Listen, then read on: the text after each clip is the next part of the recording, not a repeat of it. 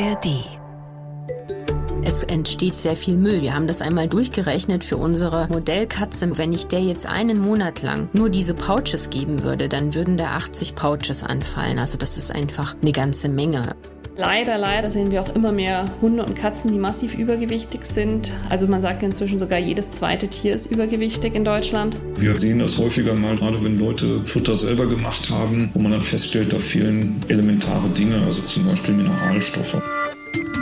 Besser Leben. Der Bayern 1 Nachhaltigkeitspodcast. Umweltfragen aus dem Alltag und einfache Lösungen. Mit Melita Walam und Alexander Dalmus. Da sind wir wieder. Jede Woche grüßt das Murmeltier, oder? Das nachhaltige Murmeltier, Ja, muss man sagen. Das nachhaltige Murmeltier. Selbstverständlich, denn euer Lieblingsumwelt-Podcast ist wieder am Start. Besser leben für euch, mit euch und mit Melita Wahler. Und mit mir. Alexander Natürlich. Dalmus. Ja, wir wollen uns auch heute gar nicht mit viel Vorgeplänkel aufhalten, denn wir möchten heute dicke Bretter bohren. Ein sehr heikles, ein sehr schwieriges und auch ein, ich würde mal sagen, kontroverses Thema. An Stelle 1 Kinder und direkt danach Tiere. ja, ist doch so. Es geht um eure Lieblinge und es geht um Tierfutter. Das kostet nicht nur viel Geld, sondern es soll ja Hund, Katze und alles ne, optimal versorgen mit allem, was die Tiere brauchen. Ja, und auch immer mehr von euch nachgefragt, wie steht's eigentlich um nachhaltiges Tierfutter? Wie kann ich das erkennen? Woran kann ich das festmachen? So Sachen. Und die große Frage, was ist eigentlich besser, Trocken- oder Nassfutter? Wie gut oder auch schlecht ist so Fertigfutter oder Alleinfutter, Ja, so sogenanntes. Alleinfutter Ja, ja. überhaupt? Wie ist es auch mit der Verpackung? Also Beutel, Dose, Glas, was ist besser? Und weil es auch immer wieder auffällt in Tests, warum schneidet ausgerechnet Biofutter immer so ein bisschen schlechter ab als ja, konventionelle Produkte? Oder ist es vielleicht doch besser, immer selbst zu kochen? Gott, das würde ich nie machen. Ich habe immer für meine Kinder selbst gekocht. Das musste das schon waren. wert sein. Nein, nein, nein, nein, nein. Wo der Haken ist, wollen wir klären, wenn man sich das antun möchte. All das werden wir beleuchten. Für euch natürlich. Ja, mit Experten für Tiernahrung, Tierärzten, Produkttestern und auch Herstellern von zwei originellen, ja und auch nachhaltigen Tierfutterprodukten, die haben wir mit dabei. Wobei wir jetzt nicht grundsätzlich auf einzelne Marken oder Hersteller gehen wollen. Das machen wir nicht. Nee, das ist ja so krass unterschiedlich, was auch eure Lieblinge mögen oder auch nicht. Eine Katze hat, der weiß in diesem Moment wahrscheinlich sowieso, von was ich rede. Du meinst, die sind noch wählerischer als ich? Nein, so schlimm sind Katzen nun auch wieder. Oh, das ist unverschämt. Sag Nein, mal. also ganz vorweg, das Barfen übrigens, also auch wenn es gerade sehr in Mode ist, das haben wir jetzt mal ganz bewusst hier rausgehalten. Das ist eine Wissenschaft für sich, würde ich sagen, auch umstritten und würde uns jetzt hier nicht weiterbringen. Wofür steht dieses BARF? Das steht für biologisch artgerechte Rohfütterung. Also da werden dann rohes Fleisch, Knochen, Innereien, aber auch eben Gemüse und Obst verfüttert. Das geht so ein bisschen in die Richtung friss wie ein Wolf oder ein Beutetier. Vor allem bei Hunden natürlich. Also Rohkost für Hunde sozusagen. Um Gottes Willen. Diese Mails, die wir deshalb bekommen, die beantwortest du. Beschwerden bitte direkt an Melli unter besserleben.bayern1.de. Ich habe nicht gesagt, dass BAF Rohkost für Hunde ist, ja? Ihr könnt uns natürlich immer schreiben. Auch für Lob sind wir natürlich immer offen. Auch das könnt ihr alles zu mir schicken. So wie Karin aus Nordrhein-Westfalen. Die schreibt. Der Podcast Besser Leben gefällt mir richtig gut. Danke, Karin. Und wir lassen jetzt mal die Hunde los. Alles rund um Tierfutter für Hund und Katz. Miau. Die Faktenlage. Ganz grob, um mal so ein bisschen die Dimensionen einschätzen zu können. Wie viele Haustiere gibt's in Deutschland? Also Ende 2022, das sind so die letzten validen Zahlen, da waren es knapp 35 Millionen Haustiere. 35 Millionen. Ist ja, Moment, Viel? Moment. Also da sind natürlich auch alle Hamster und Zwergkaninchen, Sumpfschildkröten und keine Ahnung was dabei. Also es sind aktuell gut 15 Millionen Katzen, von denen wir reden, Mhm. Okay. und mehr als 10,5 Millionen Hunde sowas. Das ist aber auch eine ganz schöne Menge. Ja. Also wir sprechen über mehr als 25 Millionen Hunde und Katzen bei uns in Deutschland. Hm. Wow. Es waren auch, vielleicht ganz interessant, zum Start der Pandemie sogar noch mehr Katzen, die in den Haushalten registriert worden sind, nämlich mehr als 17 Millionen. Mhm, Aber viele sind ja dann leider in Tierheimen gelandet und deswegen fallen die aus diesen Haushaltsstatistiken raus. Ne? Ja, ist so. Also wobei sich insgesamt die Zahl von Hund und Katz in Deutschland schon echt krass gesteigert hat. Also in den letzten 20 Jahren mehr als doppelt so viele Katzen als noch Anfang der 2000er und dreimal so viele Hunde. Mhm. Entsprechend so für viel Futter dürfte verkauft werden, nehme ich mal an? Ja, ist nicht von Pappe. Insgesamt, Achtung, haltet euch fest, pro Jahr geben wir über 4 Milliarden Euro dafür aus. Wow, das ist viel. 4 Milliarden Euro. Ja, für Katzen ein bisschen mehr, also so um die 2 Milliarden, für Hunde 1,8 Milliarden. Der Rest wird an die Hasen verfüttert sozusagen. Dann wäre es doch eigentlich vielleicht das Beste für Hunde und Katzen selbst zu kochen, oder? Also nicht nur, weil man dann immer weiß, was im Futter ist, sondern weil man dann unheimlich viel Geld sparen kann. Na, also ob du da viel sparen wirst, weiß ich nicht. Also ich schätze mal, wenn du da deinen kleinen Liebling ausgewogen ernähren willst, wird's eher wahrscheinlich teurer. Aber das mit dem selber kochen machen viele tatsächlich. Selber machen ist bei Tierfutter etwas heikel. Aha. Ist es denn ein Unterschied, ob ich jetzt eine Dose aufmache oder irgendeinen so Futterbeutel aufreiße oder ob ich da selbst was zusammenrühre? Ja, da geht's eher so um das, äh, wie soll ich sagen, gewisse Extra. Also in so einem Fertigfutter ist ja alles drin, deshalb heißt es ja auch, haben wir schon gesagt, Alleinfutter. Mhm. Ne? Also das heißt, dass in dem Tierfutter alles drin sein muss, damit Hunde und Katze nicht nur satt werden, sondern auch genug Nährstoffe kriegen und so. Genau, oder? und okay. das ist eben beim selbermachen nicht ohne. Das sagt Fachtierärztin Stefanie Schmidt, die ist Ernährungsberaterin für Tierfutter in Das Oberschleiß. große Aber ist, es muss immer ausgewogen und ausgeklügelt sein. Bei einem Alleinfuttermittel kann ich mir halt einfach sicher sein, oder sollte ich mir sicher sein können, dass da alle Nährstoffe drin sind, die mein Hund und meine Katze täglich brauchen. Während wenn ich eben selber koche, weiß ich das für gewöhnlich nicht so. Das ist bei den praktizierenden Kollegen das, was wir als häufigste Problematik sehen. Falsch ausgeklügelte, aber sehr gut gemeinte selbstgekochte Rationen, weil da wird einfach für den Hund Fleisch, Reis, Karotten gekocht und die Leute glauben, ist doch alles gesund, was da drin ist, muss doch gut sein. Klar, die Einzelkomponenten sind alle super gesund, aber es fehlt halt hinten und vorne an Mineralstoffen und Vitaminen und es ist beim Hund nicht ganz so einfach mit dieser abwechslungsreichen Ernährung, wie es bei uns Menschen ist. Weil wir Menschen eben auf diese abwechslungsreiche Ernährung nicht ganz so angewiesen sind wie Hunde. ne? Aha, hätte ich gar nicht gedacht. Also Ja. du meinst, wir können unseren Stoffwechsel hochschrauben, runterschrauben, je nachdem, wie gut bei uns die Versorgung ausschaut. Genau, so ist es. Und Hunde und Katzen können das eben nicht so gut. Deshalb, wer alles selber machen will, der sollte sich wirklich unbedingt beraten lassen. Das ist zum Teil wirklich tricky, also Unterstützung suchen, dann klappt es auch, damit es eben keine Mangelerscheinungen gibt. Da kommen wir später noch drauf. Was mir immer wieder auffällt, wenn es ums Fertigfutter geht, dann sind immer alle ganz kritisch. Ja, da gibt's sehr, sehr viele Vorbehalte, so nach dem Motto, boah, da musst du echt gucken, was du verfütterst, als ob da nur Mist drin wäre. Ja. Aber das ist doch nicht so. Das zeigen tatsächlich auch immer diese regelmäßigen Tests, die es ja gibt. Wir haben ganz klare auch gesetzliche Regelungen in der EU, was ins Tierfutter darf und eben was auch nicht. Das sagt auch Tierarzt Professor Jürgen Zentek, der ist vom Institut für Tierernährung der Freien Uni Berlin und der forscht dort in Sachen Tiernahrung. Wir nutzen, das finde ich macht auch sehr viel Sinn, die Nebenprodukte, die bei der Schlachtung entstehen, also von Tieren, die voll genusstauglich sind, also auch für den Menschen freigegeben sind. Und wir haben eben eine Menge an Nebenprodukten, die nicht mehr gegessen werden von uns. Und das macht aus meiner Sicht sehr großen Sinn, das dann für die Ernährung von Hunden und Katzen zu verwenden. Also das heißt, grundsätzlich haben eigentlich diese Dinge, diese Nebenprodukte Lebensmittelqualität. Das ist ganz klar in der ganzen EU so geregelt, sodass man also sagen muss, die Befürchtung ist an und für sich unbegründet. Naja, ganz ehrlich, weil wir ja hier auch über Nachhaltigkeit reden.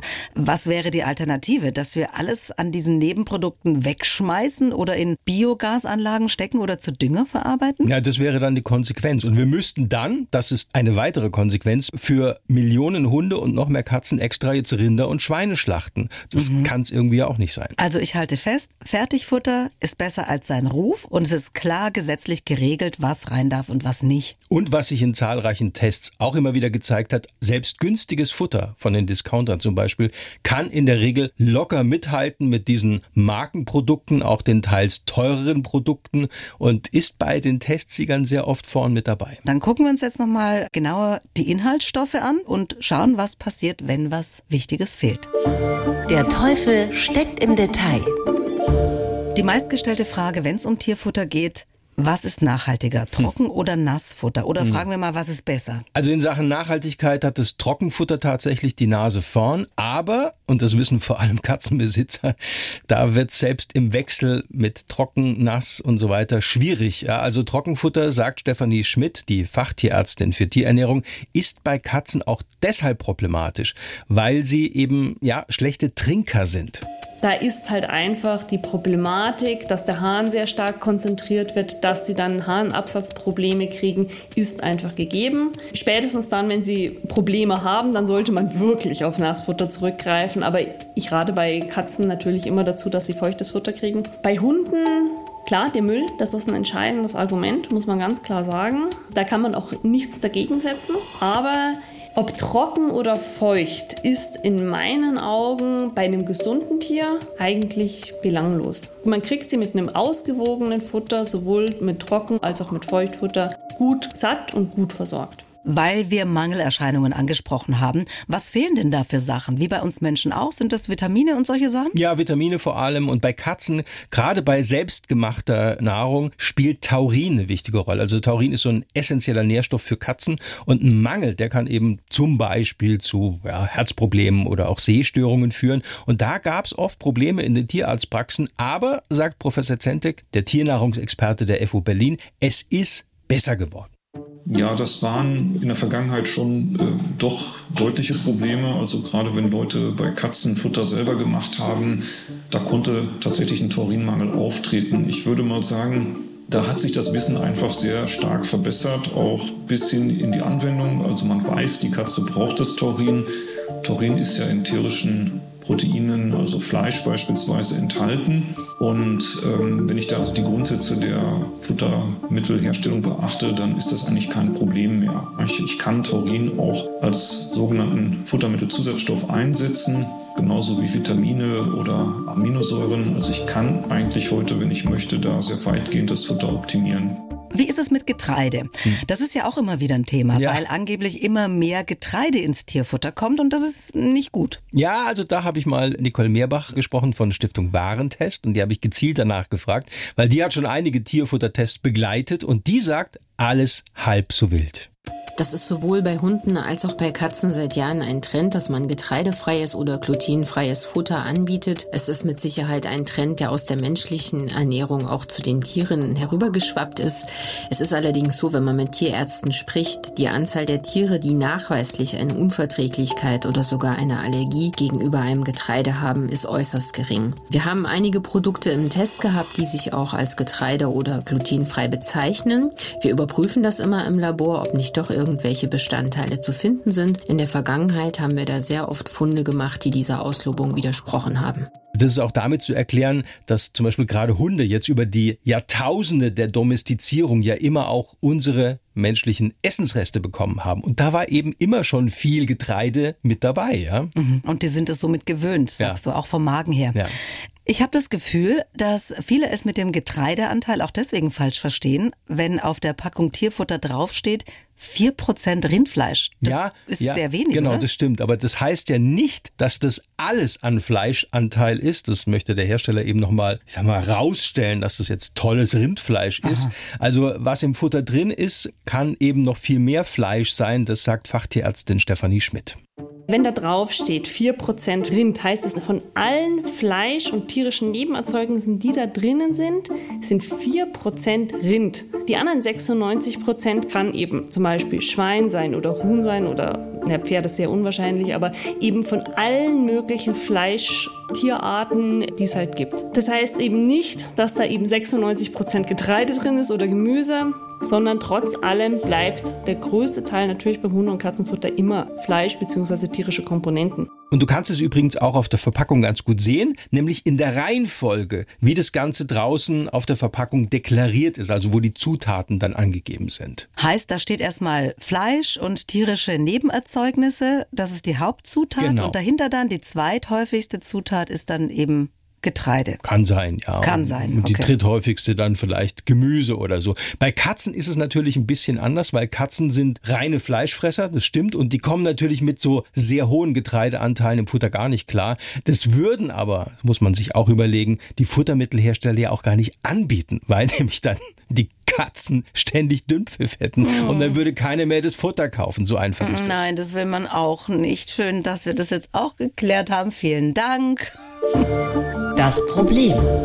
Eines, glaube ich, lässt sich auch bei Tiernahrung erkennen. Bioprodukte, Ökohunde und Katzenfutter liegen voll im Trend, stellt auch Nicole Meerbach fest von Stiftung Warentest. Die Bioprodukte gibt es schon seit einigen Jahren, genauso wie es auch vegetarische und vegane Produkte für Hund und Katze nimmt. Ich habe nicht den Eindruck, dass der Anteil zunimmt. Es nimmt aber ganz langsam der Anteil der Produkte zu, die auch damit werben, dass sie einen gewissen Nachhaltigkeitsansatz haben, dass man also bei den Zutaten auch darauf achtet, ja, dass keine anderen Tiere, dass der Umwelt nicht geschadet wird, dass die Produktion insgesamt nachhaltig abläuft. Was immer wieder auffällt, wirklich, dass eben gerade Bioprodukte, also Bio-Tiernahrung in diesen Tests oft nicht ganz vorne mit dabei ist, oft sogar auch abfällt. Ja, aber woran liegt es?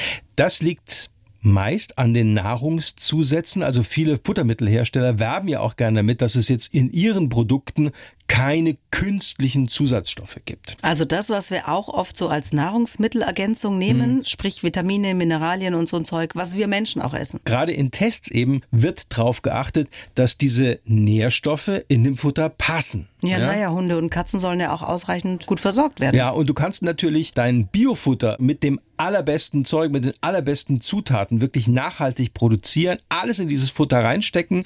Wenn aber am Ende, also was dann in der Dose landet oder im Backerl, ja, wenn dann die Nährstoffe fehlen und du nichts extra zusetzen willst, dann hast du eben ein Problem. Wie das kommt, dass Vitamine und so weiter schlechter verfügbar sind, das erklärt Fachtierärztin Stefanie Schmidt, die Ernährungsberaterin für Tierfutter in Oberschleißheim.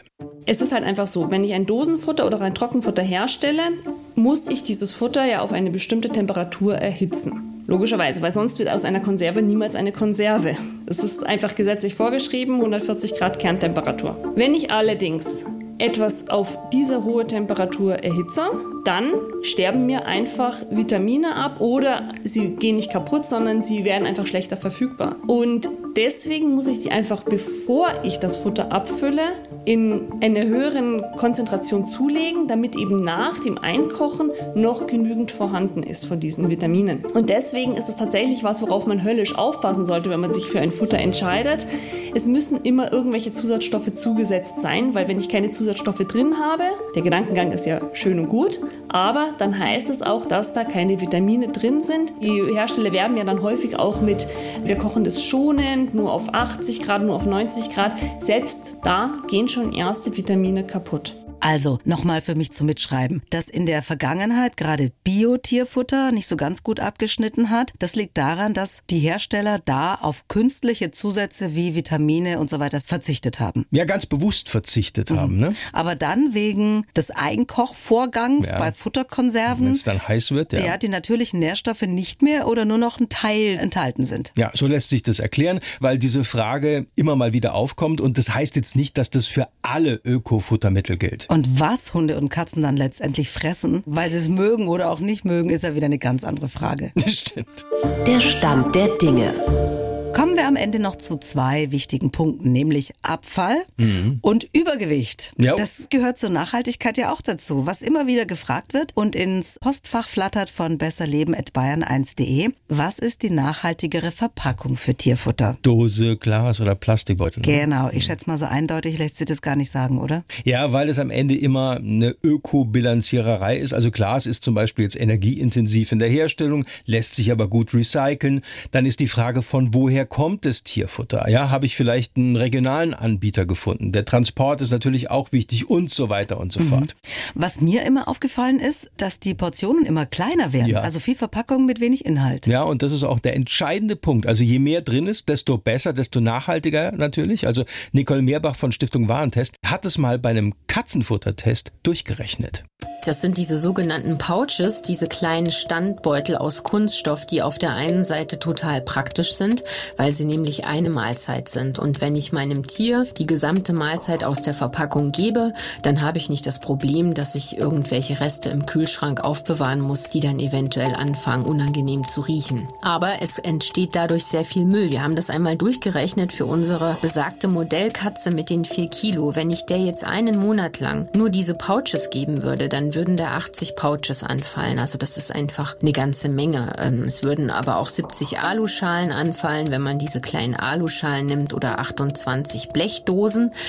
Und ähm, da sieht man schon, also wem das auch wichtig ist, was Abfall betrifft und Müll, dann muss man praktischerweise sagen, dann lieber größere Packungen benutzen oder auch zu Trockenfutter ab und zu greifen, weil Trockenfutter ist einfach deutlich ergiebiger. Die Modellkatze im Test war übrigens leicht übergewichtig. Ja. Vier Kilo schwer. Die haben sich aber an der Wirklichkeit orientiert. Und da kam gerade bei diesen kleinen Beutelchen ganz schön was zusammen. Und bei Katzen, haben wir ja gehört, ist gerade das mit dem Trockenfutter eben nicht ganz so einfach. Ne? Ja, kommen wir mal kurz noch zum Gewicht. Weniger fressen, weniger Tiernahrung und dafür ein gesundes Tier. Das ist ja auch nachhaltig. Ja. Ist das denn wirklich so ein Problem? Sind die alle zu dick? Meine jüngste Tochter schimpft mich immer, wenn ich dann sage, oh, schau mal, die fette Katze. ja, da wird immer ganz zündig, weil ich ja die Katze beleidigen würde. Naja, ich habe neulich auch zum Hund von einer Kollegin gesagt, der hat aber ein bisschen zugenommen, Mhm. oder? Aber gut, ich meine, die Botschaft geht ja eigentlich an Herrchen oder Frauchen. Die dicken Kater von Landau. Ja, also tatsächlich ist so, dass bei Hunden das Übergewicht nicht ganz so verbreitet ist. Also da ist laut Studie des Bundesverbandes für Tiergesundheit ein gutes Drittel der Hunde fettleibig oder übergewichtig. Das ist aber eine ganze Menge, finde Ja, ich. ist eine Menge, aber jetzt hören wir erstmal an, wie das bei den Katzen ist. Also bei Katzen in Deutschland ist das Übergewicht, kann man so sagen, echt ein Problem. Die Deutsche Gesellschaft für Tierernährung hat zuletzt etwa 59 Prozent 59 Prozent der Katzen in Deutschland als übergewichtig eingestuft. So viele Ja, fette Katzen. ja, ja. Ich glaube, das ist, weil man die gerne so krault auf dem Schoß und dann will man da viel anfassen. Ja, und ich Fell. meine, Übergewicht, sagt Tierärztin und Ernährungsberaterin Stefanie Schmidt, ist ganz oft Thema bei ihr. Es wäre natürlich schön, wenn die Besitzer da das Problem sehen und erkennen würden.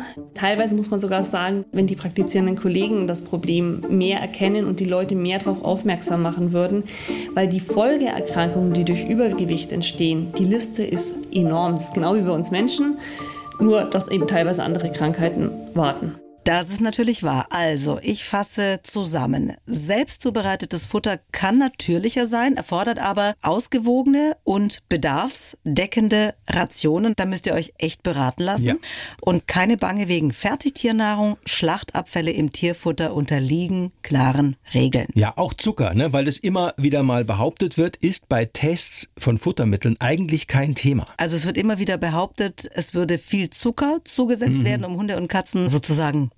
abhängig zu machen. Ja, und das ist Quatsch. Also gerade bei Katzen ist es absoluter Quatsch, weil nämlich Katzen keinen Zucker schmecken können. Also die haben gar keinen Geschmackssinn dafür. Das bringt also gar nichts, da Zucker zuzusetzen. Okay. Außerdem haben wir erfahren, Biotiernahrung ist lobenswert, Ja. sollte aber sicherstellen, dass alle Nährstoffe enthalten sind. Ganz wichtig. Dann die Wahl zwischen Trocken- und Nassfutter hängt von der Tierart ab Geht bei Hunden ein bisschen besser. und natürlich davon, was sie denn tatsächlich auch essen, die Tiere. Und Übergewicht bei Haustieren ist echt ein großes Problem und wird immer mehr. Und da können die Tiere wirklich Folgeerkrankungen haben. Also bitte auf Diät setzen. Ja, perfekt zusammengefasst.